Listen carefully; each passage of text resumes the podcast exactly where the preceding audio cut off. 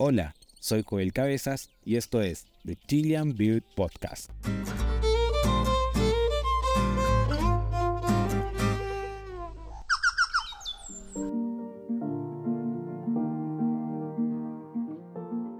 Hola a todos, ¿cómo están? Espero que estén todos muy bien en esta nueva entrega del podcast de Chilean Birds.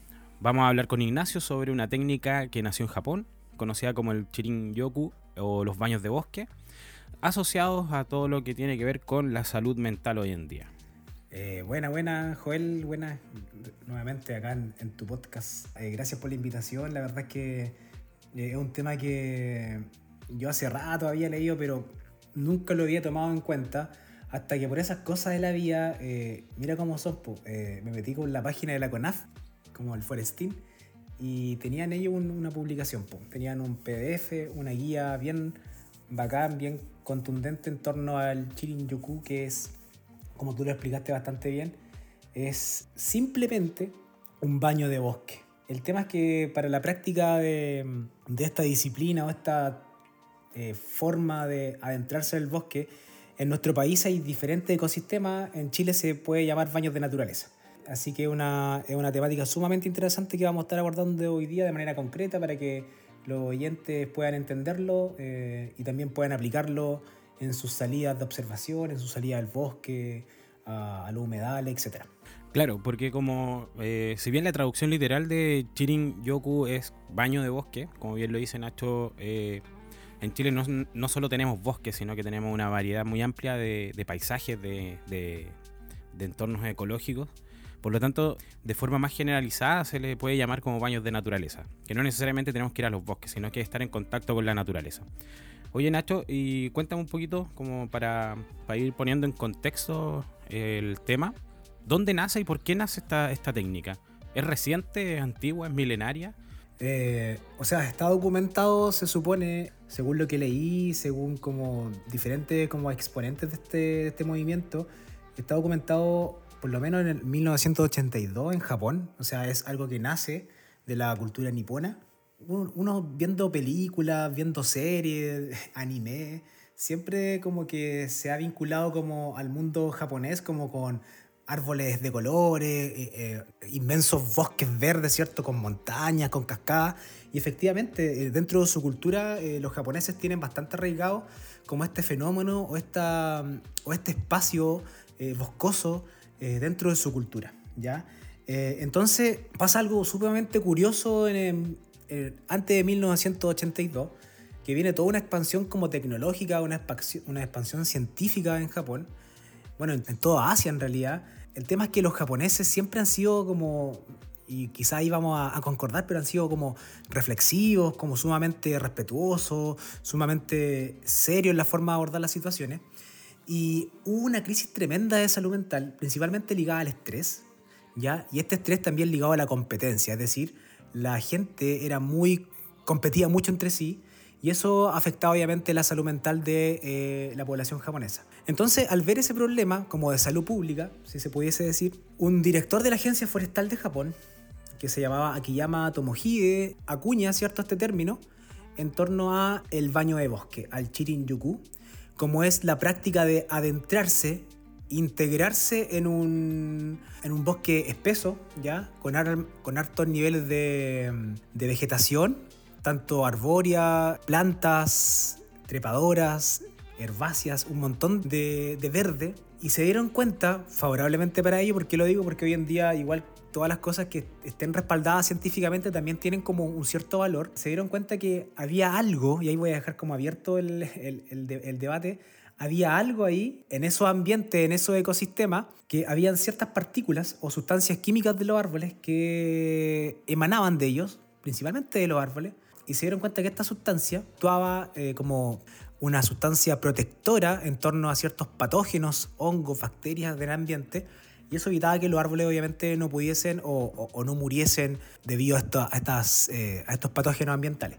Y el nombre de, de, esas sustancias son los fitoncidas, ¿ya? Y ahí como entra como el tema más, más científico, mucha gente de repente se pregunta, o de hecho ellos preguntaban, ¿Qué te pasa cuando estás en un bosque? ¿Qué te pasa cuando estás en un ambiente natural con, con árboles, ¿cierto?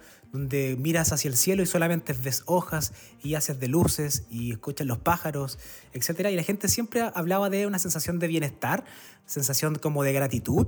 Eh, y ellos se dieron cuenta que efectivamente esto, estas sustancias químicas llamadas fitoncida, actuaban también en nosotros.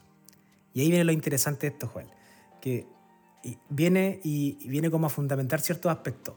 Y eso es lo que hacemos a diario, las personas que van a observar aves, que van a contemplar eh, el bosque, obviamente respetando todos aquellos parámetros que existen éticos, hacemos y disfrutamos y obviamente salimos de, esos espacios mucho más recargados de energía. Sí, oye, respecto a lo que decía tú, Ignacio, eh, claro, la, cultura japonesa, como bien se ha visto en, películas y todo esto, y aquí yo saco a, la palestra el tema de las películas de animación japonesa, como por ejemplo las de Hayao Miyazaki, que son clásicos y sus películas siempre están en un ambiente, en un entorno muy natural. Y claro, o sea, lo más probable es que tenga que ver porque, claro, hay una cultura asociada a, esta, a este contacto estrecho con la naturaleza. Y como bien decías también, o sea, todo esto nace en una época en la cual estaba este surgimiento de la tecnología que conocemos hoy en día, sobre todo, por ejemplo, el Internet y esas cosas. Y obviamente eh, llevó a la, gente quizás a un nivel de estrés tal que se dieron cuenta, gracias a lo que serían acá como los guardaparques, ¿cierto? Que, esto, que los bosques tenían un beneficio súper eh, importante para la salud, ¿cachai? Y tú mencionaste varios, varios puntos bien importantes. Dentro de lo que yo estuve leyendo, los que comenzaron con los estudios como más eh, bajo un estándar científico, ¿cierto? Con una metodología científica para poder comprobar lo que la gente manifestaba respecto a estos baños de bosque, eh, habían datos bastante interesantes. Y claro, y todo esto nace con un, tema que está hoy muy en boga, que es el tema de la salud mental, ¿cierto? Todo lo, asociado al bienestar de nuestra mente. Y como bien dijiste tú, nosotros lo practicamos día a día, pero lo practicamos yo, mientras leía, yo decía, si bien nosotros tenemos contacto con la naturaleza, eh, nuestras salidas de, de pájaro y eso, pero no llegamos al punto que indica esta técnica que es de conectarte ¿cachai? con la naturaleza. No es solo estar en la naturaleza. Entonces, no, sé si podríamos ahondar un poco en eso, de, cuál es la diferencia entre simplemente transitar por un bosque a la diferencia de, realmente conectarte con lo que es un bosque o, un ambiente natural. Claro, y bajo esa, esos dos puntos de vista, eh, es decir, cuando nosotros vamos con, no sé, por la gente que que va a hacer observación de aves en bosque, especialistas de bosque, o van a hacer a los humedales, van como con un objetivo sumamente específico. Y eso también entró, y creo que los dos entramos en el saco. O sea, vamos a observar aves, ¿ya? Aves, bueno, si se pasa algún mamífero igual, ¿cierto? algún bichito, eh, algún arbolito bonito, no sé. Vamos, vamos con ese objetivo. Ahora, igual podemos lograr ciertos beneficios, obviamente, ¿ya? Partiendo por el tema de la oxigenación. ¿cachai? La presión arterial, el tratar de igual distenderse de ciertos pensamientos intrusivos, haciendo esa práctica de la observación de aves, eh, en un bosque lo podemos lograr. Sin embargo, cuando vamos como con la intención de eh, aplicar esta disciplina como el Chirin Yuku eh, o el baño de bosque, o en este caso baño de naturaleza, debemos hacerlo, tú bien lo dijiste, aplicando como una, una forma de entender como la vida y entender el presente, que es estar en el aquí y en el ahora. Así de simple, que es una práctica del mindfulness, ya el aquí y el ahora, atención plena. Y para lograr la atención plena, como tú bien lo decías, hay ciertos pasos para hacerlo. Hace unos eh, post atrás hablé como en torno a algo parecido, en torno a primero atender, eh, no sé, por observar, a escuchar y a respirar. Cosas sumamente simples. Porque la idea, como tú decías, es conectar. ¿Y con qué vamos a conectar? Con nosotros mismos. Por ejemplo, para que la gente nos, entienda lo que estamos hablando y llevarlo como a la práctica, sentir, por ejemplo, la temperatura de nuestro cuerpo, sentir eh, nuestros pies en la tierra, sentir los olores, los aromas, entender con qué personas también estoy al lado haciendo esto, eh, escuchar su respiración, eh, quizá con alguna comida que estuve comiendo hace unos minutos atrás, es decir, a través de los cinco sentidos. Y eso es lo otro interesante que esta práctica, eh, Joel, se basa en ciertas creencias eh, hinduistas, la budista, perdón, ¿cierto? En religiones, perdón, eh, y la sintoísta, en donde hablan de conectar con la naturaleza a través de nuestros cinco sentidos. Quizás muchas personas van a decir, ya, esto es como muy eh, eh, chamánico, espiritual, y no, no tiene nada que ver con eso. Eh, la verdad es que estos pasos que son bastante simples, es lo mínimo que tú tienes que hacer para iniciarte. Lo primero es en el aquí y en el ahora, o sea, saber dónde estoy. Yo cuando estaba leyendo, las primeras veces que leí sobre esto, cuando hablamos hace una semana atrás, bueno, y cuando tú subiste el post también fue la primera vez que escuché sobre el tema, también yo, yo dije, esto, esto me huele a, estafa piramidal. Ah, sí, pero es porque suena muy... Es muy marquetero. Claro, claro, y aparte es como, no sé, es como todas estas técnicas medias extrañas que han comenzado a salir en los últimos años, pero la verdad es que cuando tú empiezas a ver el trasfondo, y bueno, y también el grupo de científicos que está abordando esta temática tiene varios papers publicados, los cuales tienen datos bastante interesantes, de los cuales vamos a hablar quizás en un ratito más. Pero no es tan descabellado el tema, porque debemos pensar que de alguna manera nosotros, eh, a ver, por decirlo de, alguna forma, el 99% de toda nuestra evolución como especie, como seres humanos, nosotros la hemos vivido en la naturaleza. ¿Cachai? O sea, es un porcentaje del 0,1% que lo hemos vivido en un ambiente inventado por nosotros, que son las ciudades. ¿Cachai? Que son todos estos bosques de concreto, ¿cachai? Estas selvas de concreto y es un periodo muy corto versus todo el resto de tiempo que hemos vivido en torno a la, naturaleza. Por lo tanto, no es descabellado que nosotros, nuestro cuerpo, se sienta bien en un ambiente en el cual evolucionó. ¿Cachai? Que es la naturaleza. Solo que desde que inventamos las ciudades, dejamos de prestarle importancia a lo natural. Porque ya las ciudades nos daban todo lo que necesitábamos en cierta medida. Y ahora nos estamos dando cuenta que no. ¿Cachai? O sea, necesitamos volver a esa a esa vida más primigenia, ¿cachai? De, de estar en contacto con la naturaleza. Y, y, entonces por eso te digo, no es tan descabellado pensar en que esta práctica eh, es efectiva. De hecho, como tú bien lo decías hace un rato, una de las cosas que secretan los árboles, que es una especie de, de aceite volátil, que es el fitoncida, eh, que, lo, que los árboles lo usan como un método de defensa, ¿cierto? Eh, por decirlo así, como su sistema inmune para nosotros, ese aceite, esa, ese aceite que, se volatiliza en el ambiente y que respiramos dentro de un bosque, eso es lo que comienza a hacer cambio en nuestro cuerpo. ¿Cachai? Eso es lo que comienza a generar estos patrones de alteración de nuestra fisiología. Y es lo que vamos a hablar en un ratito más. Entonces no es tan descabellado pensar que esta técnica realmente es efectiva. Y como mencionaba hace un rato, si bien nosotros como pajareros estamos en contacto constante con la naturaleza, pero no lo practicamos como se debe. Porque como tú bien dijiste, nosotros vamos a un bosque, a, una, a la cordillera, a un humedal, a sacar fotos, a observar aves, pero con una finalidad, con una finalidad de, de encontrar especies. Tenemos un foco no es ir a contemplar, no es ir a observar. ¿Cachai? Entonces ahí está la diferencia en donde no es, solo ir y, pararte entre medio de un bosque, ¿cachai? O pararte a orillas de un lago o de un, humedal, sino que es comenzar a observar, a escuchar, a contemplar. ¿Cachai? Y ese, ese estado en el que te, te va a poner todo este, este, este medio natural es el que te va a llevar a quizás a liberarte de estos pensamientos intrusivos de los que tú hablabas, ¿cachai?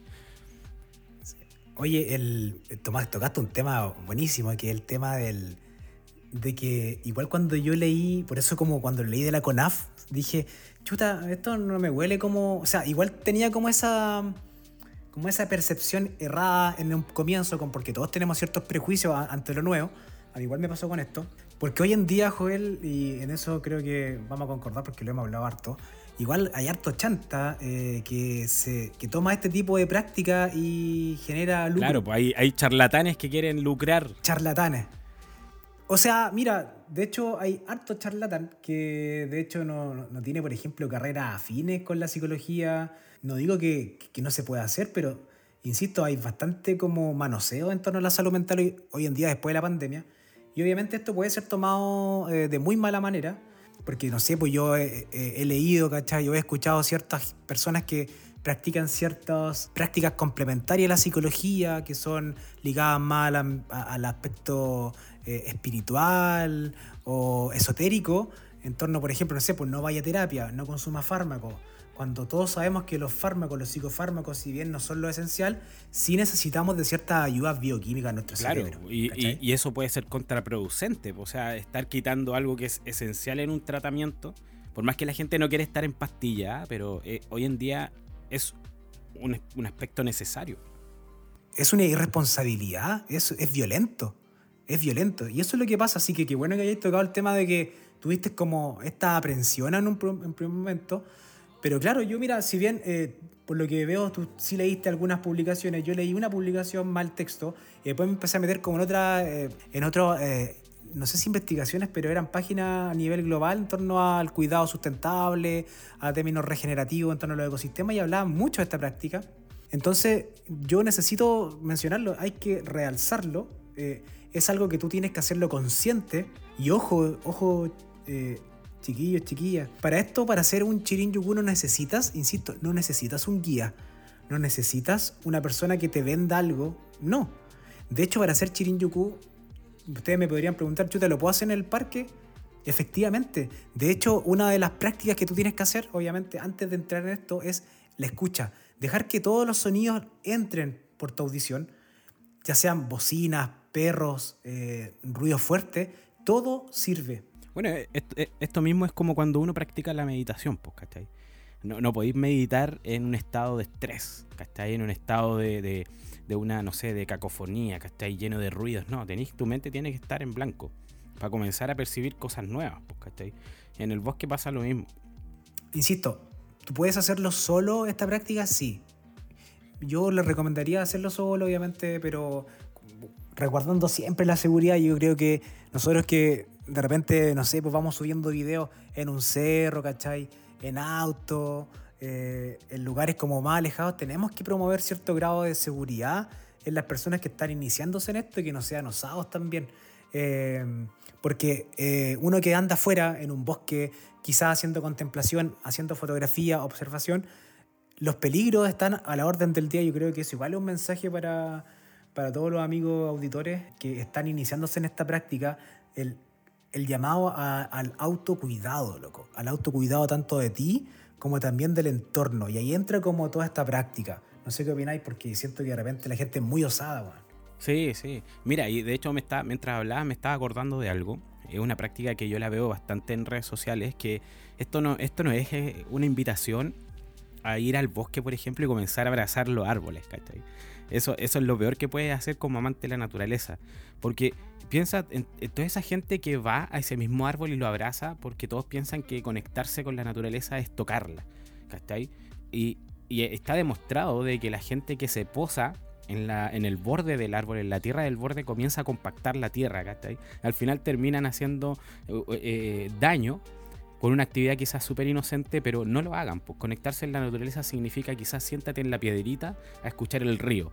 Siéntate, eh, acuéstate en el suelo un rato y a escuchar el viento, cómo suenan las hojas con el viento, ¿cachai? Cómo pasan los rayos de luz entre medio de la hoja y todo eso. Y, y no es tanto el tiempo que hay que estar, ¿cachai? Sino son horas. Exacto, exacto. Y eso es lo otro.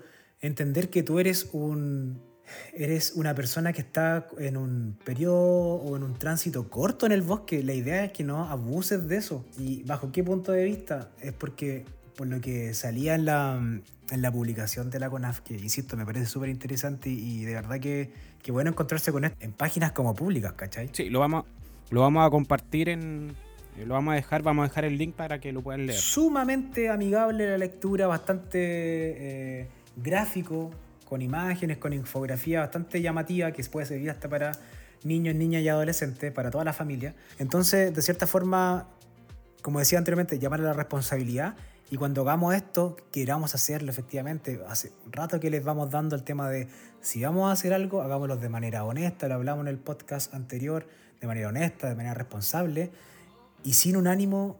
Y aquí obviamente puedo entrar en temas más eh, polémicos, pero bueno, la idea es, conversarlo. Eh, yo preferiría, de cierta forma, si voy a hacer esto, no, no, armar como un tema de, eh, lucrativo, porque se recomienda en esta práctica hacerlo solo, ¿cachai? Sin embargo, hay otra práctica que estuve leyendo, la que se parece mucho al Chirinyoku, que es la terapia de bosque.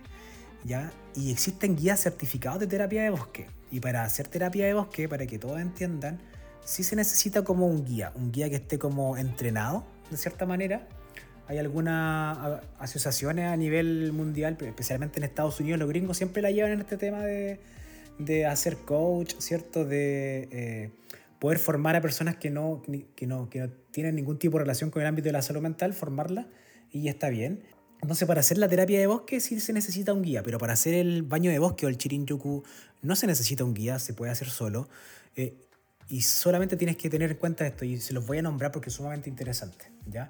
El primer paso para hacer el baño de bosque lo puedes hacer en tu antejardín, lo puedes hacer en una playa, lo puedes hacer en un humedal, en una duna, respetando, insisto, siempre respetando el entorno. De hecho, se recomienda hacerlo por lugares autorizados, no abrirme camino por matas, por árboles, intentando llegar como al corazón del bosque. No, eso no, no debe pasar, no debe ser así y también debe ser eh, eh, reprimido, ¿ya? Para iniciar esto entonces tenemos que iniciar con la respiración. Eso es lo esencial, ¿ya? Es idealmente que respires conscientemente, inhalando, exhalando, ¿cierto? Eh, mediante un ejercicio para preparar el cuerpo de manera mental, ¿cierto? Psicológica que va a posibilitar eh, oxigenarte de manera efectiva y para que los fitoncidas, que estas son estas sustancias volátiles que hablaba Joel, puedan eh, propagarse, ¿cierto? Y poder inhalarlos, ¿ya? ese es el primer paso. Lo otro que yo también hablé en el reel es iniciar con un rito, puede ser, o como un... tratar de pedir permiso, Y algo que de repente eh, yo lo he hecho como mentalmente en lugares donde he transitado. Pedir permiso como... Eh, y aquí viene como un tema más espiritual y un tema ligado a la cultura mapuche que debemos ser sumamente respetuosos. Eh, en torno a los ñen, que son estos guardianes, estos espíritus de, de, de, lo, de los ecosistemas, del, del, bosque, ¿cierto? de las montañas, del agua, y pedir permiso en una señal de gratitud. ¿ya? Es una señal de gratitud de que voy a entrar, ¿cierto? En este espacio, voy a entrar sin el ánimo de hacerle daño, sin el ánimo de ser un perturbador, sin el ánimo de sacar ganancias de esto, y ahí viene un tema interesantísimo. Eh, de hecho, hay, no sé si las personas que han visitado la costa Valdivia, hay una, una reserva privada que es la Punta Curiñanco, donde ni siquiera te dejan entrar con mochilas, ¿ya? A los senderos. ¿Y por qué? Porque obviamente ellos cuidan esa ese vestigio de la selva valdiviana como prehistórica, donde hay olivillos gigantes, donde se puede hacer un baño de bosque exquisito, tú lo puedes hacer ahí, pero con ciertas precauciones. Es lo que hablo yo, de pedir permiso desde la gratitud. El segundo paso, y te voy a dar el paso a ti para después seguir conversando de esto, es activar cierto, eh, todos los sentidos, iniciando por la vista. O sea, señalando cierto hito donde voy a partir. Quizás va a ser esa piedrita, va a ser ese coigüe, va a ser ese, ese guaye que está enrojecido quizá en otoño. Y voy a empezar mi caminata, ¿cierto? Respirando, activando los sentidos, siendo consciente de mi caminata, no moviendo la rama, no moviendo las piedras, no espantando los pájaros. De hecho, puedes hasta quedarte, no sé, hay gente que tiene experiencias de estar en el bosque escuchando los sonidos de los pájaros, pero observando una telaraña 40 minutos, una hora. Y es así de simple. Ni siquiera quizás recorrer grandes cantidades de, de kilómetros. Esto no es trekking, esto no es senderismo. Y también viene otra diferencia, que eso igual está muy de moda hoy en día. Acá en la, en la provincia del Biobío tenemos muchas lagunas cordilleranas y, joder, o sea, antes llegaba muy poca gente. Hoy en día, loco, dejan basura allí arriba, llevan música. Eh, entonces, todo esto también va, vinculado como todo al tema sustentable eh, medioambiental, en donde podamos tener esta experiencia boscosa idealmente de una manera eh, gratificante y que nos dé una sensación de bienestar genial. Aparte que esto te dura aproximadamente entre 7, 8 días eh, esta sustancia química en, el, en tu sistema inmune, así que como sumamente potente. Sí, de hecho, eh, dentro de las cosas que estuve leyendo, claro, se recomienda que esta, esta actividad se haga en un estado de relajación, ahí? Por eso, como tú bien dijiste, o sea, esto no es salir a caminar y hacer trekking o alguna actividad deportiva, no. Es estar lo más relajado posible para que tus sentidos comiencen a conectarse, ¿cachai? Y de hecho, lo que dicen eh, respecto a la duración del, del, como bien decías tú, que eran alrededor de 8 días, y es efectivo, de hecho, cuando nosotros vamos a cualquier lugar nos sentimos bien después de eso, varios días después, pues como que seguimos hablando, oye, mira esto, esto, esto, otro. A nosotros nos pasa cuando salimos a pajarear. Eh, de hecho, todavía estamos hablando de la última salida que tuvimos, que fue hace un par de semanas. Dos semanas. Dos semanas, ¿cachai? Entonces, tiene, tiene un efecto residual en nuestra mente, ¿cachai? En nuestro cuerpo quizás no, porque una vez que volvemos a la normalidad comienzan nuevamente a afectarnos todos esos factores que nos estresan, ¿cierto? Todos estresores. Pero imagínate, no hiciéramos eso, estaríamos en un estrés constante, ¿cachai? Bueno, ¿y cómo estuvimos cuando no nos juntábamos? No, estuvimos varios meses sin juntarnos y, y, ya estábamos enojados. Sí, pues. sí, pues. No, que recomiendan igual, eh, claro, ocho días quedaría como en tu organismo ciertas sustancias que favorecerían ciertos espacios de bienestar, ¿no es cierto? Y también recomiendan por lo menos una vez al mes darse este baño de bosque. Y esto es para que la gente no piense que necesita invertir eh, tiempo, eh, dinero en ir a un lugar con naturaleza. Puede, puede ser, si, tienes por ejemplo un patio en donde tengas arbolitos, vegetación verde, eh, o en un parque, en una plaza cercana, lo puedes practicar igual. Obviamente la plaza debe estar en un estado también de tranquilidad. Pero si cuentas con un parque que te dé esa, esa tranquilidad, si en tu patio tú puedes practicarlo, no es necesario ir a un bosque, ¿cachai? Es simplemente estar en contacto con algo natural. Sí, ahora por ejemplo, igual yo tenía esa, mm, ¿cómo decirlo? Yo decía, chuta, pero a ver, voy a un parque y, no sé, para acá en Los Ángeles hay una plaza muy bonita que es la Plaza Pinto, que queda como a tres o cuatro cuadras del centro.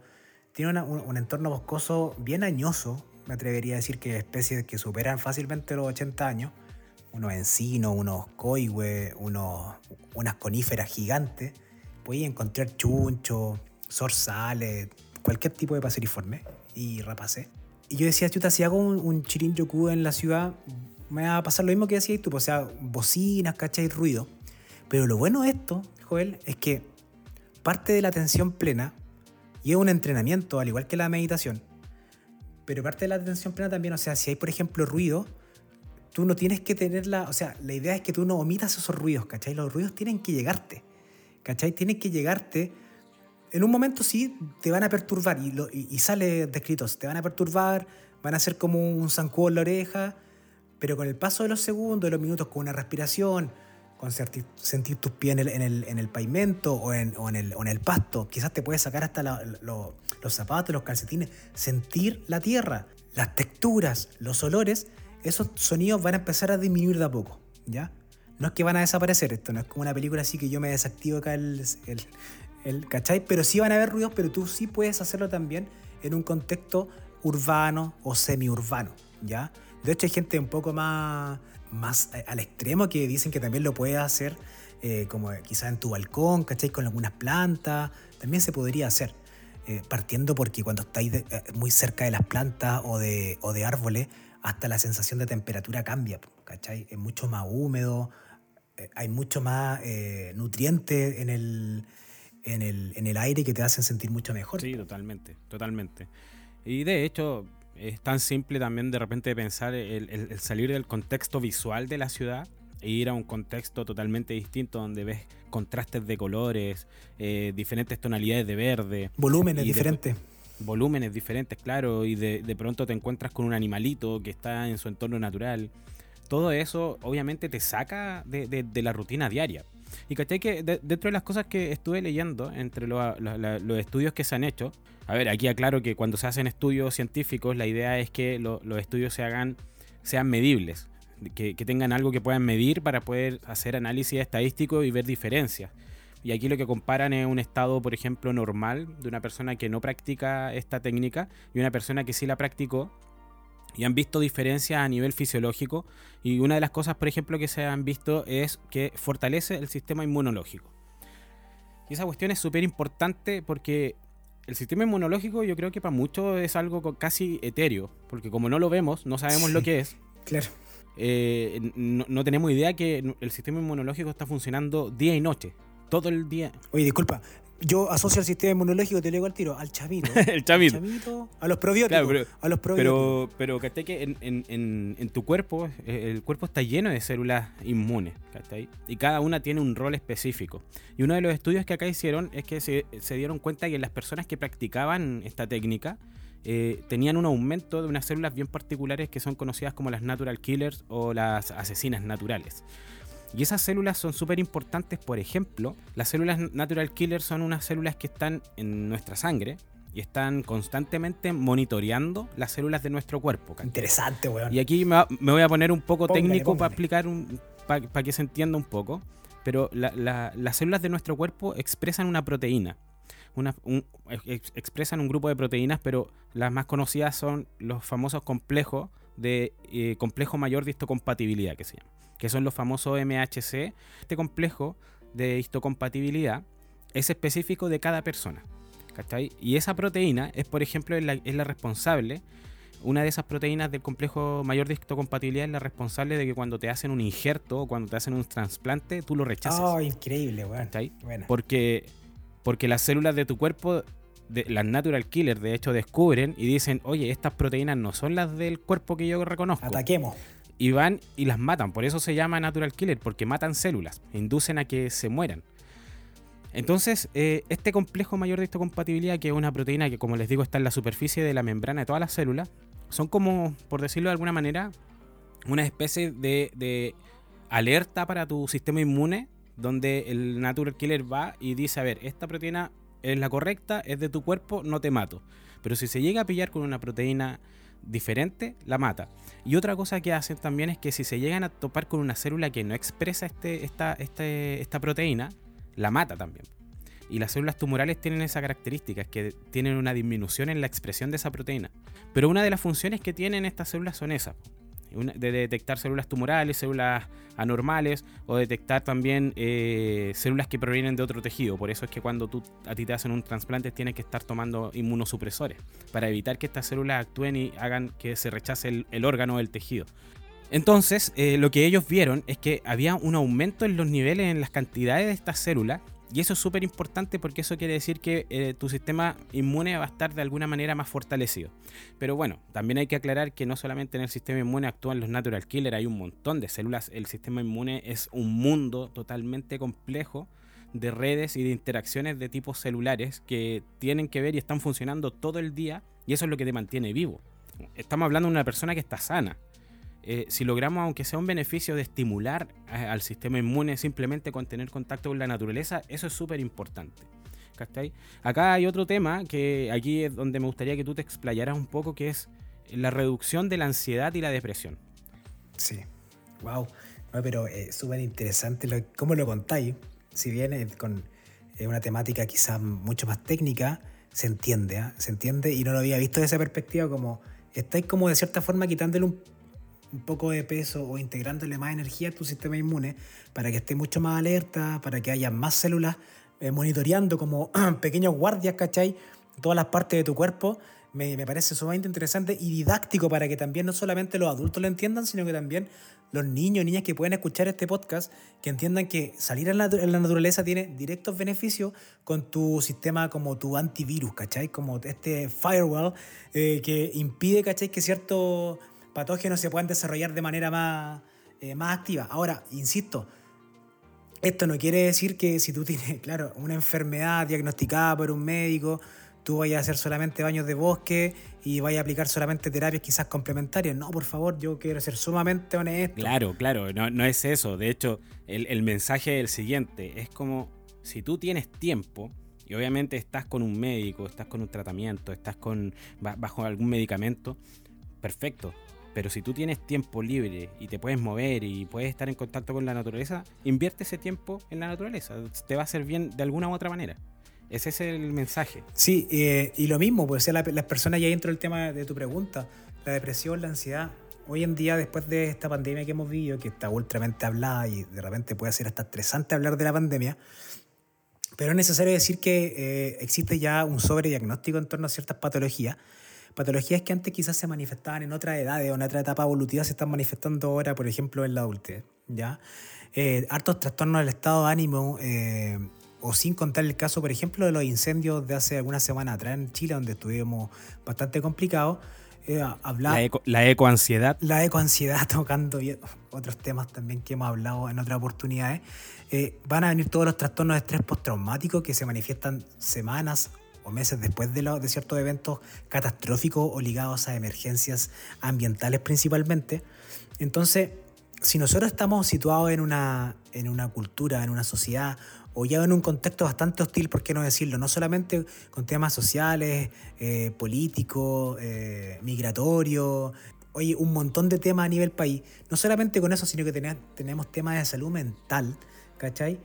El llamado desde acá, desde Joel, desde mi persona, ¿cachai? Desde nuestras prácticas, que sean responsables con ustedes mismos. Es decir, si ustedes tienen alguna patología salud mental diagnosticada, y quieren, por ejemplo, hacérselo en Larry, no yendo al psiquiatra, no yendo al psicólogo, o no, por ejemplo, tomándose sus medicamentos, porque creen que con este tipo de eh, encuentros con la naturaleza van a sanar completamente, yo les digo que están errados. O sea, ustedes tienen que... O con la presencia también de charlatanes que les estén ofreciendo alternativas no farmacológicas. No, y alternativas que muchas veces, hoy son mucho más caras que los métodos tradicionales. Podemos discutir que el modelo biomédico aquí, allá, los psicofármacos, si obviamente lo usan mucho, también tienen contraindicaciones bastante importantes o efectos secundarios a largo plazo. Pero para eso son como los tratamientos médicos, para seguirlo, ¿cierto? Igual que la psicoterapia. Em, siempre los psicólogos que eh, vamos como en la, en la senda más ligado a lo científico o dentro como del paradigma de la neurociencia, hablamos de que una terapia farmacológica nunca va a ser ideal de manera como solitaria, de manera individual. Siempre tiene que ser complementada con una psicoterapia.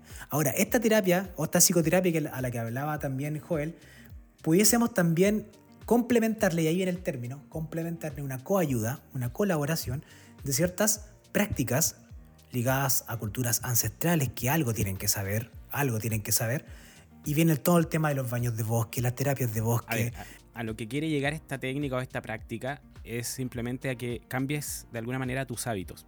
¿cachai? Entonces, tú puedes estar eh, con algún trastorno eh, emocional o fisiológico, alguna enfermedad. Exacto. ¿Cierto? Pero, pero si llevas una vida que te mantiene siempre en esa, en esa constante problemática, de repente quizás es bueno cambiar un poco la dinámica de tu día a día y dedicarle una vez a la semana o una vez al mes, Este, este baño de bosque, Del que estamos hablando. Por eso es como un complemento, ¿ya? No es, no es, un, no es un tratamiento único ni nada, es un complemento para tener un estilo de vida diferente, más en contacto con la naturaleza.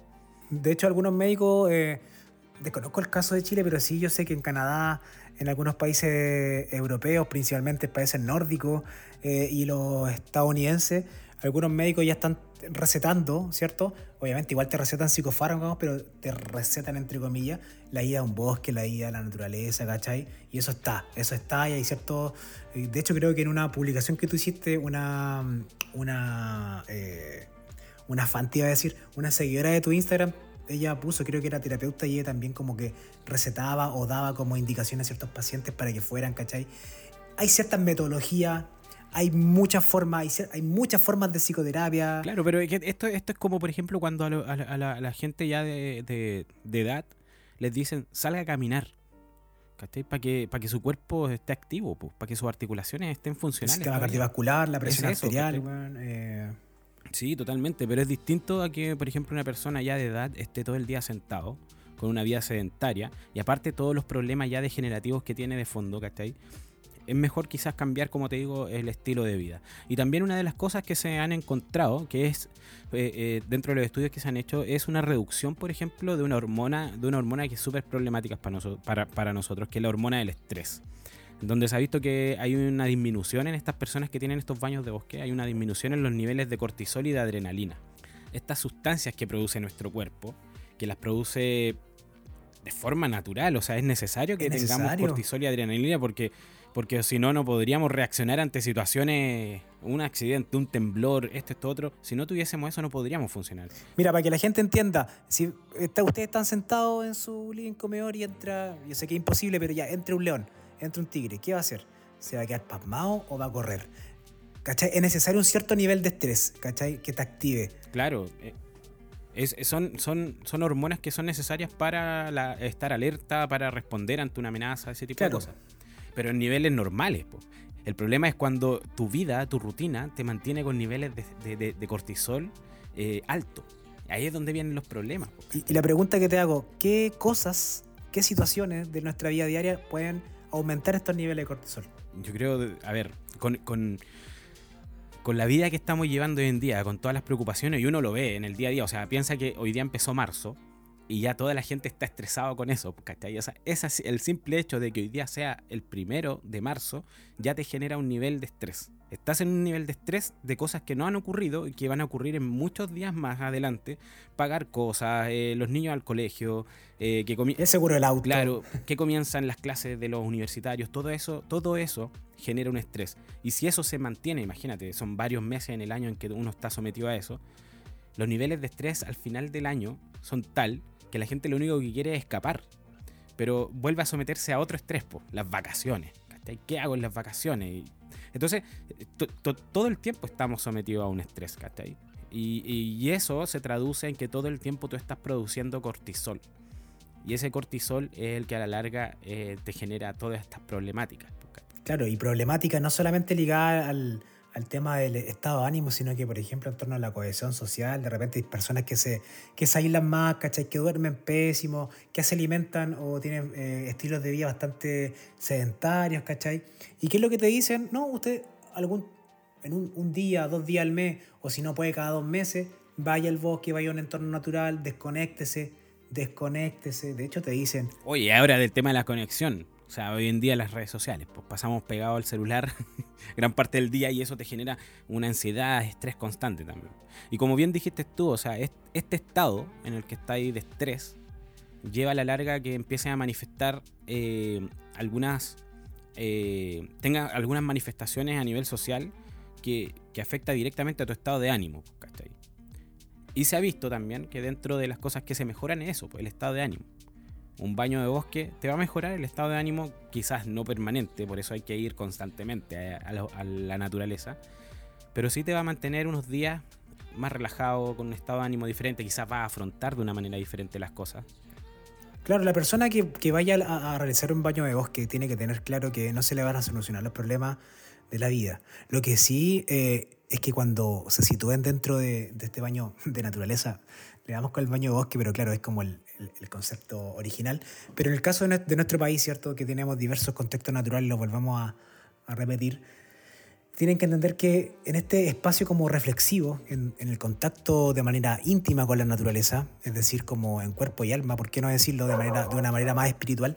Insisto, eh, empezamos diciendo que hay que pedir permiso desde un espacio de gratitud, desde no, desde un espacio utilitarista, como a sacar ciertas garantías o ciertas eh, ganadas hacia mi persona, porque yo creo que ese ego, ese ego que estamos situados en el día a día, muchos de nosotros, por temas eh, vinculares, por temas laborales, por temas sociales, en ese momento que estáis en contacto con la naturaleza, estáis tú y la naturaleza solamente.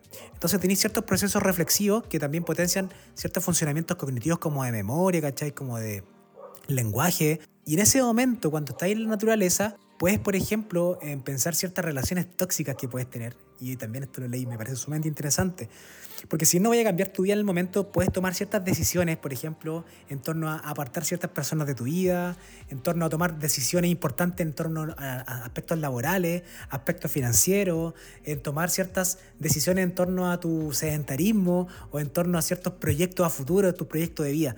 Entonces, de cierta manera, también es una conexión con tus aspectos mucho más íntimos. O sea, la naturaleza de cierta manera te abre las puertas viene como a mielenizar, ¿cachai? Este camino y te otorga diferentes tipos de alternativas y tú obviamente tienes que tomarlas desde un marco del respeto. Dije anteriormente que idealmente nos situáramos en un hito, en un hito, eligiésemos quizás algún arbolito donde vamos a iniciar o alguna roca o algún, eh, algún volumen, alguna textura extraña que veamos, chuta, ese va a ser mi hito y pero aproximadamente dos horas vamos a caminar, ¿cierto? Desde la aquí y el ahora y vamos a encontrar, y esto es sumamente importante que lo entiendan, algún elemento o algún lugar para hacer como una pausa. Y en esa pausa vamos a hacer y vamos a contemplar de manera bastante activa el entorno. Cuando hablo de contemplar es en torno a lo que hablábamos anteriormente, la escucha, ¿cierto? la activación de nuestros sentidos, el estar pendiente quizás de del canto de los pájaros, de la temperatura. Lo otro es interesante, no, no se recomienda, por ejemplo, usar el reloj o el celular, el smartphone para ver la hora, cuánto te queda. Y eso me parece sumamente importante y sumamente como difícil de hacer porque uno que anda de repente igual con esta onda, quiere desconectarse, es casi imposible no tomar el maldito celular. Y ahí yo hago la autocrítica. Pero ellos recomiendan como situarse en torno y regirse por las normas de la naturaleza, pues, por la luminosidad, por la temperatura, ¿cachai? Por las cambios de tonalidades. Eh, entonces, en algún momento de ese, de ese tránsito, ¿cierto? Vas a darte cuenta que tu tiempo en la naturaleza, tu tiempo en el bosque, ha finalizado y tú tienes que hacer abandono. No tienes que abusar de todo esa, de ese recurso natural que ya es eh, limitado lamentablemente, cada vez quedan menos bosques, menos espacios naturales, por ende también la gente no tiene de repente dónde ir y eso es bastante igual penoso porque acá recomiendan desde la CONAF hacerlo en sendero autorizado, pero muchas veces los parques no dan el ancho, están en mal estado, de repente tienen horarios que no privilegian de repente el contexto laboral de las personas, entonces es complejo.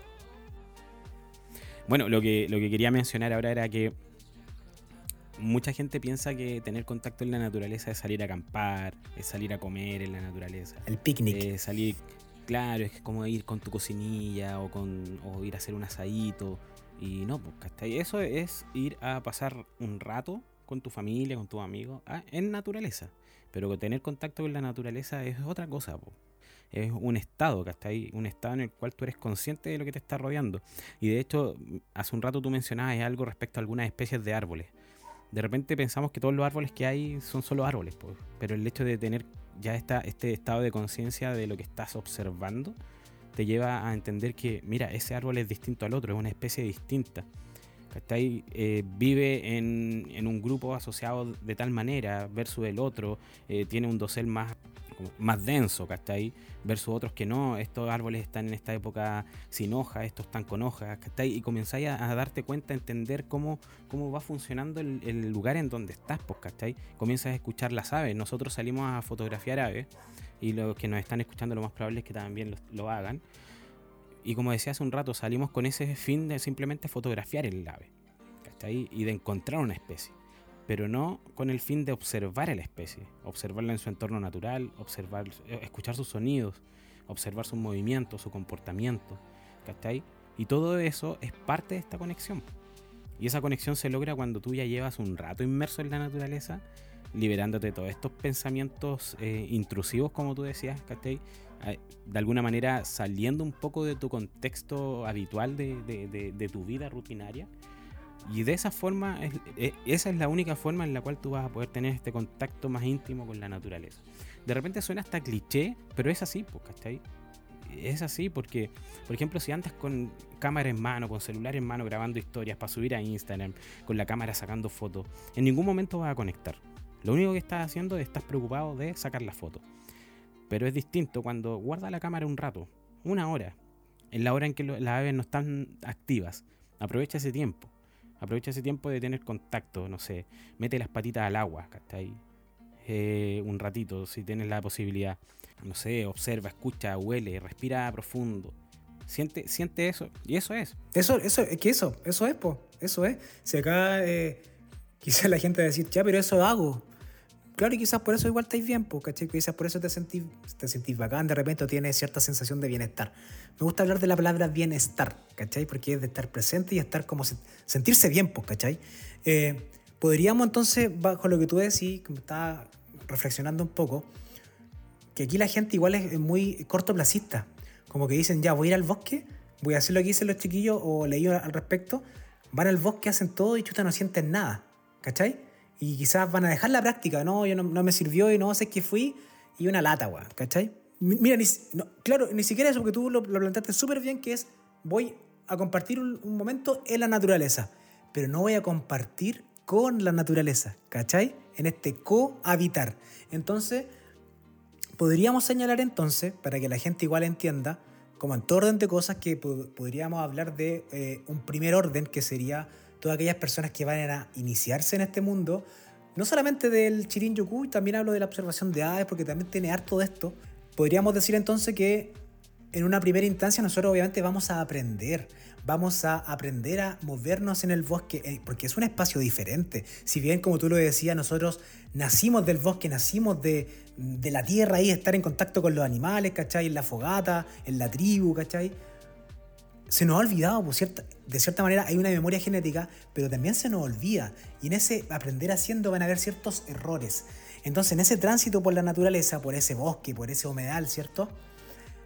Quizás vamos a cometer ciertos errores y está bien hacerlo, ¿cachai? Ser honesto, decir, sí, ¿sabes que no lo hice bien porque racionalicé mucho? Pensé mucho en las cosas que, chuta, ¿cómo me va a hacer efecto esto si esto es como, ¿dónde están los fitoncidas? ¿Y, y, y cómo los árboles? No, hay que dejar de racionalizar. Entonces tenemos un primer orden que sería estas personas que van a iniciarte, iniciarse en esto y pueden que de repente igual desestimen esto, lo dejen de un lado porque no se sintieron bien, no se sintieron a gusto. Perfecto, como todo orden de cosas. Pero podría ser también, y tomo lo que tú dijiste, cuando empezamos ya en una segunda salida, en una tercera salida, empezamos a diferenciar ciertas especificidades en el bosque, eh, eh, ciertos nombres de aves, ciertos estratos arbustivos, ¿cachai? Nombres de árboles. Y ahí viene una segunda intensa que es sumamente interesante y bastante bacán, que a todos nos ha pasado cuando ya somos capaces de diferenciar las vocalizaciones, somos capaces de reconocer ciertos olores, ciertas texturas, somos capaces de reconocer ciertas especies de arbóreas, ¿cachai? Y, y todo eso cuando le damos este raciocinio, no es un raciocinio como, que, se, que se entienda, no es un raciocinio como latero, ¿cachai? Como que vamos a regirnos mucho en torno a las creencias, los pensamientos, bastante como objetivo, objetivizamos mucho, tendemos el ser humano objetiviza mucho hoy en día eh, y nos subjetiviza tanto, como que no le ponemos mucha emoción. Entonces, cuando logramos hacer eso, es un complemento perfecto porque estamos respirando, nos estamos moviendo, estamos oliendo, estamos conectados con la naturaleza, pero aparte de eso, sabemos dónde estamos, sabemos que por ejemplo ese árbol, yo solamente con mirarlo digo, ah, ese árbol tiene 80, 100 años, 200, 300 años. Y ahí estáis vinculándote efectivamente con la Pachamama, ¿cachai? Respetando los tiempos, respetando, ¿cierto? Eh, la cultura del bosque, la genética del bosque. Entonces, podríamos hablar entonces de un primer y un segundo orden. Yo creo que idealmente llegar a este segundo orden, a este segundo espacio del, del baño de naturaleza o al baño de bosque, ¿cierto? En donde seamos capaces de contemplar, como decía Joel anteriormente, de tener una actitud reflexiva, una actitud eh, sumamente solidaria con, con la naturaleza, en tratar de retribuir de cierta manera, igual lo hemos conversado harto con, con Joel y los chiquillos, en torno a qué hacemos para retribuir, o sea, solamente vamos a ir a sacar la foto y yo voy a decir, no, o sea, yo me vendo como un protector de la naturaleza porque yo divulgo fotografía o voy a hacer algo más, ¿cachai? Y ahí está el tema. Ahí hay un tema sumamente importante que se vincula mucho con el baño de bosque, porque yo cuando voy al baño de bosque, de cierta manera, me estoy aprovechando de toda esa ganancia muy positiva eh, y yo debo hacer algo al respecto. Cada uno de ustedes en su casa tienen que ir reflexionando en qué hago yo a diario cuando tomo a la naturaleza como un suministro en torno a mi salud mental. ¿Qué dejo yo? ¿Dejo basura? ¿Dejo mala onda? ¿Dejo eh, o perturbo el ambiente? o invito a gente o le doy el dato a gente que va a ser inescrupulosa y va a dejar el lugar para la embarrada, ¿cachai? ¿Qué hago? Esa es la, reflexión. De hecho, estaba, mientras hablaba de eso pensaba de, en que una forma súper simple de retribuir eh, es lo que tú mencionabas, o sea, llévate tu basura, Simple. Nosotros la última vez que fuimos, ¿te acuerdas? Estábamos en un momento descansando oh, en, unos en, un, pequeño bosquecito que había, que habían como cinco arbolitos. no había bosque. Porque estábamos capeando el sol un rato al mediodía. Y nos dimos cuenta que era una zona que la gente usaba como baño. Y nosotros, a pesar de, lo sucio que estaba, nosotros, ¿qué hicimos? Agarramos una bolsita y recogimos los papeles. O sea, acciones tan simples como esa, pues retribuye. Quizás no es tu basura, pero si puedes limpiar el, lugar en donde estás, límpialo. No te cuesta nada llevarte esa basura y botarla más abajo, ¿cachai? Entonces, eh, lo otro es respetar, pues, respetar la naturaleza, respetar a las aves, respetar a los árboles, no andes rompiendo árboles. Tallando árboles. Tallando árboles, rayando piedras. Respeta, respeta la naturaleza. Es tan simple como eso. Esa es la retribución. O sea, tú vas a ir a buscar algo, te va a beneficiar y devuelve la mano, ¿cachai? No, que aparte que tiene como un alto valor patrimonial, muchos bosques antiguos, ¿cachai? Que son un patrimonio natural de nuestro país. Siento que los bosques y los entornos naturales, siento que nos ha hablado mucho del tema y puede ser un temazo ¿eh? en torno a este valor como más ligado a la, a la memoria como emotiva, ¿cachai? Como tiene un cierto grado de, de información, ¿cachai? Tiene un cierto grado de, de, aspectos que obviamente no los vamos a ver, tenemos que estar presentes en el bosque, en el contexto natural, porque como decía tú al principio, de alguna manera vamos a sentirnos parte de, este asunto, porque somos, eh, nacimos y somos parte del bosque. Somos seres de bosque, somos seres de estos entornos agrestes, salvajes, ¿cachai? Muchas veces violentos.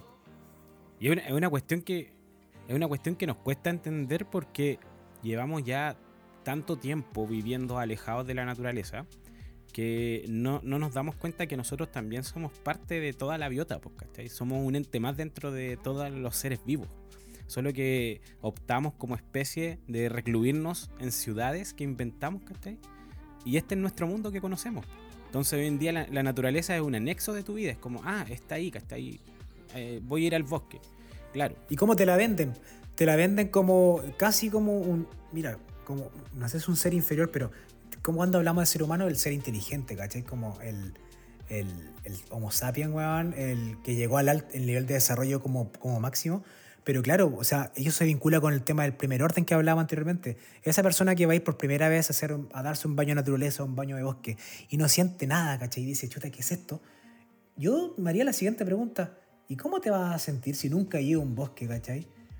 O sea, efectivamente, hay en ti una memoria, ¿cierto? Una memoria que lleva miles de años evolucionando, pero dale una oportunidad, po, dale tiempo, ¿cachai? Y de cierta manera con el tema, con el tiempo, con los días, con los meses, vaya a empezar a vincularte y a conectarte, ¿ya? Puede sonar simple, pero yo sé que Joel ahí va a entender que es muy complejo, es algo sumamente complejo porque es algo que nos costó millones de años de evolución, miles de años de evolución, ¿ya?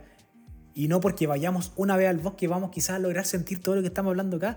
Porque ojo, no sé si se han dado cuenta, pero en este podcast lo que menos hemos dicho no hemos hablado como un recetario.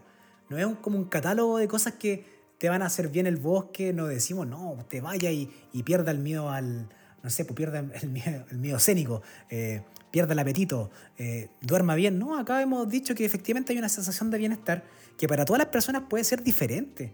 Porque lo que es bienestar para mí no es lo mismo para Joel. Entonces hay que ser igual cuidadoso y no vender como un paquete turístico, un paquete como de baños de bosque, por favor. O sea, porque la persona que haga eso yo lo, lo funo, dijo. sí, claro, sí. Al, final esto hay que tomarlo como, como una actividad más personal, pues, ¿cachai? Como más, más íntima. Eh, sea, yo sé que a la gente le gusta ir a la naturaleza. O sea, tú vayas a las playas y te das cuenta que está lleno de gente. Porque a la gente le gusta la playa. Pero lo ve como un momento de esparcimiento, como un momento de, de, vacaciones. utilitarismo, Utilitarismo. pero, no pero, por ejemplo, yo cuando voy a la playa a mí me gusta estar alejado de la gente. A mí, ¿cachai? Yo me voy a, roquitas, por ejemplo, a, ver aves. Tratar de alejarme lo que más puedo de la gente. Y, de repente simplemente me siento por ahí a escuchar el mar. en nuestras costas tenemos mucha costa y la costa es naturaleza. Es que el humedal más grande, bueno. Y, claro, y, tenemos, tenemos todos estos, estos kilómetros de costa que podemos aprovecharlos, pero no. Nos gusta estar achoclonados con el tipo que te está vendiendo eh, cosas para comer, con el que está al lado con música. ¿Cachai? Eh, otros que tienen ahí quizás música en parlantes gigantes porque están haciendo algún evento. O llevan sus perros. ¿Te gusta eso? Y ahí tú dices, no, si yo voy a la naturaleza. No, eso no es ir a tener contacto con la naturaleza, es ir a servirte de la naturaleza, pero con, con fines más de esparcimiento, ¿cachai? Más sociales, ¿cachai? Que no tienen que ver con este contacto íntimo. Oye, y aquí yo quería decir un par de cosas asociado a que también hay que, hay que tener cuidado con el tema de, practicar esto. O sea, sabemos que la situación de repente no es tan segura como para que uno vaya solo a un bosque. Siempre trata de ir acompañado, pero no vayas en grupo a practicar esto. Anda acompañado para que te sientas más cómodo, más seguro. Trata de llevar eh, todo lo necesario para tu salida, ahí, agua, comida, anda con ropa cómoda, ahí desconéctate de tus dispositivos, ahí, O sea, tenlo ahí en caso de emergencia, pero no estés en, todo momento grabando historias, eh, subiendo posts de que estoy aquí, estoy acá. No, concéntrate una horita. No es más que eso. Qué importante lo que decís. Es que de verdad yo me imagino una persona como que no se inicia en esto tiene ganas. Es como igual ponerle un. No como normas rígidas, sino que, ojo, ten seguridad por ti mismo primero, cuídate a ti, es sumamente importante que te cuides porque si haces esta práctica solo en un bosque, no sé, te internáis en la selva valdiviana, entonces yo creo que cuando uno intenta internarse en ambientes bastante agrestos, salvajes, como el que visitamos hace dos semanas atrás en, la, en el Parque Nacional Laguna Laja, imagínate te perdí ahí en los cerros haciendo esto o intentando hacer esto y no, le, no diste como por ejemplo tu ubicación, ¿cachai? No avisaste, eh, fuiste sumamente irresponsable con tu ropa, no llevaste agua, comida. Eh, yo siento que el llamado al autocuidado, y de hecho, para todas las personas que intentan inmiscuirse de manera activa en la naturaleza, no nos olvidemos que la naturaleza también es sumamente eh, hostil. compleja. Es hostil, viejo, es hostil. Sí, un viento y, te moriste, ¿cachai? Entonces. Te, cambió la temperatura y no andabas con la ropa adecuada y te perdiste y. Y te perdiste en la noche. Claro. No, es, es complejo, es complejo, por eso, como bien dices tú, hay que, hay que siempre, primero, el autocuidado, segundo, eh, el cuidado por la naturaleza. ¿Cachai? Porque cuando decimos cuidado por la naturaleza, eh, me refiero a, todo lo que hablábamos delante de devolverle la mano, ¿cachai? O sea, no ir a generar daño, no ir a generar una intromisión tal como... O sea, vaya, vaya a, como inmiscuirte o integrarte en la naturaleza y aplicar un cierto daño que de repente la gente, no sé, pues dice, ya, mira, ¿sabes que voy a salir del sendero porque hay una cascada ahí? Y voy por el sendero y piso, ah, pero voy a pisar esta hierba, estos helechos que hay acá. Y quizás este voy a... Este pasto, este pasto, ¿cachai? Eh, y no te diste cuenta que ahí, claro, eh, vivían unos bichitos y esos bichitos eran alimento de, de algunos paseriformes, ¿cachai? Y esos paseriformes tenían que alimentar a sus polluelos y quizá el polluelo va a morir. Eh, la gente puede decir, ah, está, es así. Es así. No, y, parte de la responsabilidad también con la naturaleza es eso. Pues, o sea, sobre todo si vaya a áreas protegidas donde hay senderos, respétalos. Respeta lo que te dicen. Si te dicen camina por aquí, no salgas del sendero. Porque esos senderos se hacen por una razón. Es para preservar la vida, la vida eh, silvestre que hay alrededor. Imagínate en la época donde comienzan a salir todos estos los honguitos, Toda esta vida fungi. Algo súper importante para los bosques y de repente nos falta eh, la persona con poco criterio, quizás con desconocimiento también, se sale del sendero y comienza a pisar estas setas. O los digüeñes, pues, los digüeñes en época septiembre, octubre, la gente va a, los bosques. Nos hemos dado cuenta que de repente chutan los senderos llenos de ramas, de guayes secas. ¿Y por qué uno ve eso? Es porque la gente tira ramas, ¿cachai? Bastante pesadas hacia las copas de los guayes para que caigan los digüeñes. ¿Y ahí qué hacen? Rompen perchas, rompen nidos, ¿cachai? Rompen follaje y hacen una perturbación bastante importante al ambiente. Entonces, como decís tú, yo creo que lo principal acá es el respeto y que si haces bien esta práctica y eres constante, vaya a lograr ciertos beneficios que te van a hacer sentir bien, ¿cachai? Pero tienes que hacerlo de manera constante, respetuosa y por favor, cuídense chiquillos, no se expongan gratuitamente porque voy a decir algo que quizás va a ser sumamente eh, disruptivo. Es como si cometí un error en la naturaleza y estáis solo, te podéis morir. Es así de simple. Es así de simple. Oye, y como para ir cerrando, eh, como les dijimos, les vamos a dejar esta guía que tiene la CONAF, que está bien interesante. Ahí también se, dan algunas instrucciones paso a paso de cómo eh, hacer esta práctica, que en realidad son así como sugerencias, haga esto, para que realmente funcione. Y ahí se van a dar cuenta de que hay que estar completamente con los sentidos eh, al 100%. Y para que la descarguen y la puedan leer, eh, espero que de alguna manera esta conversación les, eh, les sirva, les haga sentido, que quizás comiencen a ver sus salidas pajareras de otra manera. Porque pueden salir a pajarear, pero destinen un ratito de, esa salida pajarera a practicar esta actividad de contemplación. ¿Cachai? Es nada más que eso, no es que tengan que salir aparte de sus salidas pajareras, ¿cachai? Es en un momento, o sea, todos sabemos que por ejemplo las aves están más activas en las mañanas y en las tardes, y hay un periodo en el día en donde las aves no están activas, donde tú como fotógrafo no vas a poder obtener una buena foto, dedica ese tiempo eh, a contemplar. Guarda todo y dedica dedícate a contemplar. Entonces, ojalá que esto también de alguna manera le genere eh, eh, algún grado de ruido en su, en, su cabeza y les permita de alguna manera cambiar ciertas prácticas del día a día en el mundo pajarero. No sé si quieres decir algo, Nachito.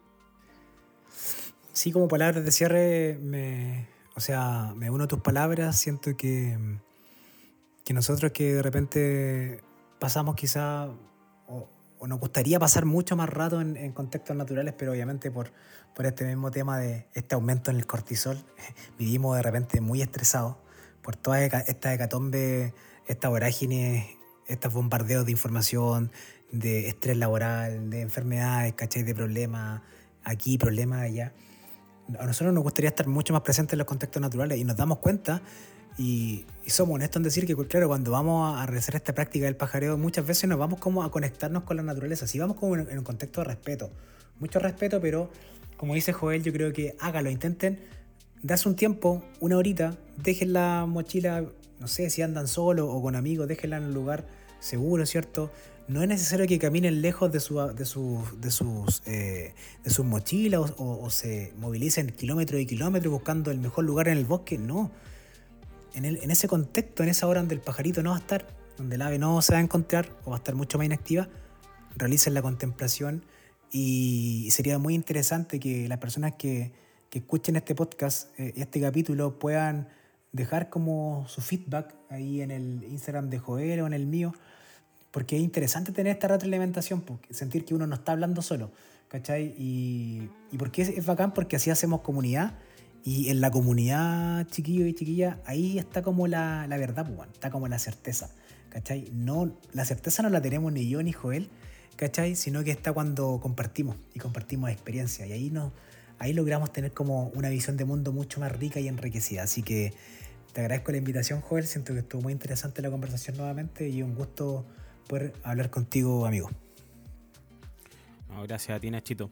Sí, eh, la verdad es que eso de la retroalimentación es, fundamental dentro de todo esto, porque si bien nos, de alguna manera el tema que estamos tocando de salud mental y los baños de bosque también toca directamente al tema del avistamiento de aves, porque mi podcast y mis redes sociales son de aves, por eso, eh, pero lo, lo, tocamos porque dentro de todas nuestras reuniones que hemos tenido con Ignacio y con Jorge y Ángelo, eh, hemos llegado a un equilibrio quizás entre compartir, fotografiar y disfrutar de la naturaleza. Y, de alguna manera es también trasladar esa experiencia y esa forma de ver que tenemos de, la actividad pajarera a ustedes, De que hagan sus grupos que sean lo más cohesionados posible, donde se sientan seguros, pero que también comiencen a practicar la contemplación más allá de esta actividad de la fotografía y la observación de aves eh, meramente productiva, Ya sea de hacer listas para eBird, eh, eh, sacar fotografías para redes sociales, etc. También tiene que haber un momento en el cual se dediquen a contemplar. Así que, el, claro, el feedback del que habla Nacho nos sirve bastante como para saber también si estos temas gustan y quieren que sigamos hablando al respecto. Así que nos escuchamos en una próxima oportunidad, en un próximo podcast. Nos vemos. Chao, chao.